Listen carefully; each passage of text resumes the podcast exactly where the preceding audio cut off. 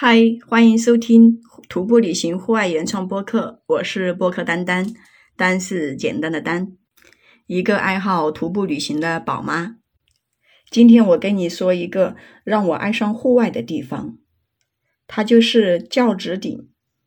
那轿子顶在哪里呢？它在江西吉安的遂川。我还没有去轿子顶之前，哎，我听到轿子顶这个名字。我就感觉它是不是像古代的那种新娘子坐的大花轿一样的？但是去了以后，你才发现这只是一个地名，发现这个山好像跟轿子没有一点关系啊，一点都不像。我们先是到登山起点住了一个晚上，第二天才开始爬山。早上出发的时候一直都下雨。但是下雨都挡不住我们要爬山看风景的心，大家就穿着雨衣开始出发，一直冒着雨的出发，路又特别滑，而且是沿着那种梯田走，我总害怕我会不会掉到那个田里面去，又是大雾，什么也看不到。才走到半山，走到一片树林的时候，然后那个领队就看户外助手，我们是沿着别人的轨迹走的。我们一般爬山都是别人之前走过，然后就会在户外助手留下一个他的轨迹，我们就沿着轨迹去找路，要不然我们也不可能说到处山里面去乱窜还能找得到路，是不是？但是这一次我们沿着这个轨迹走，可能是走错了一点点路吧，然后就找不到路了，也有可能是这个路很久没有人走。反正那个路都被树枝、草都给遮住了，左看右看也没有路。然后我们领队就拿出来了一把刀，一边走一边把树枝给砍掉。哎呦，我说我们这领队真的是有先见之明啊！不愧是老驴友，真的是随时好像都带着一把刀上山。他就走在前面，一边走一边把那个树枝砍掉，把那个草。给踩塌下去，我们后面的人就跟着他这样子走，但是这样子走好慢呀，因为他要一边砍树一边走，砍出来一下才走一点点，反正就半天都才没走多少路。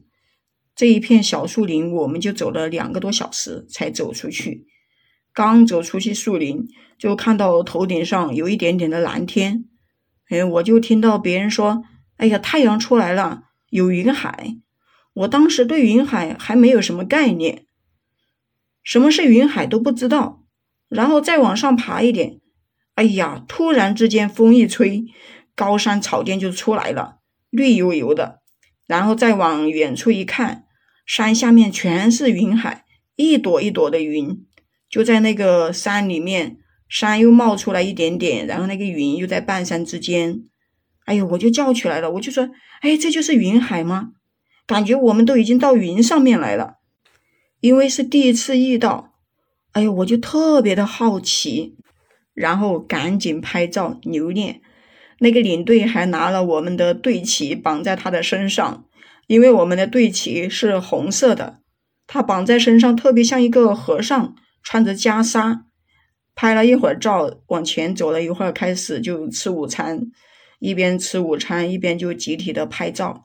哎呦，各种蹦蹦跳跳，集体跳，就是跳得好高，然后拍出来的照片非常的美，十几个人那样子拍照，都在说云海特别的漂亮，一定要留念纪念，多拍一点照回去。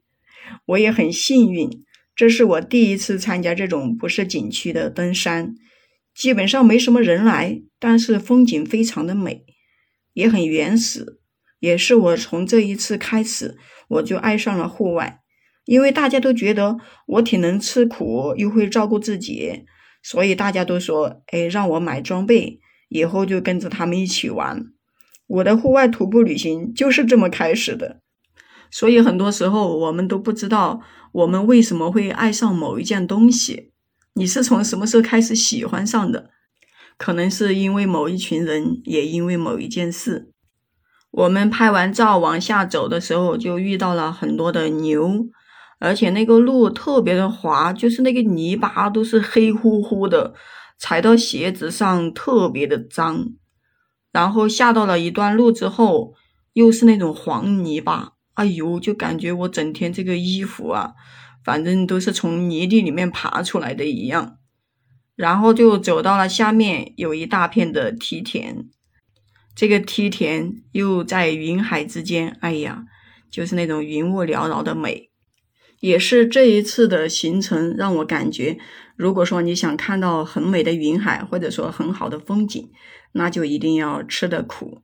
可能天气不好的时候，我们就会选择不去；但是，一边天气很好，那我们可能也遇不到云海。